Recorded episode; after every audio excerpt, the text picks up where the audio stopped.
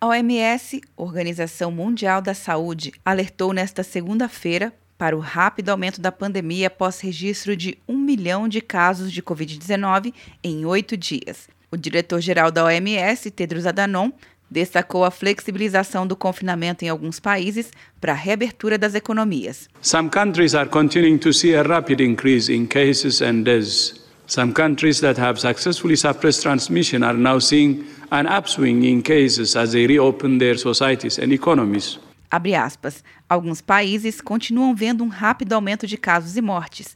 Alguns países que suprimiram a transmissão com sucesso agora estão vendo um aumento nos casos em que abrem suas sociedades e economias. Fecha aspas. De acordo com o diretor-geral, todos os países enfrentam um delicado equilíbrio entre proteger seu povo e minimizar os danos sociais e econômicos. Segundo ele, não é uma escolha entre vidas e meios de vida.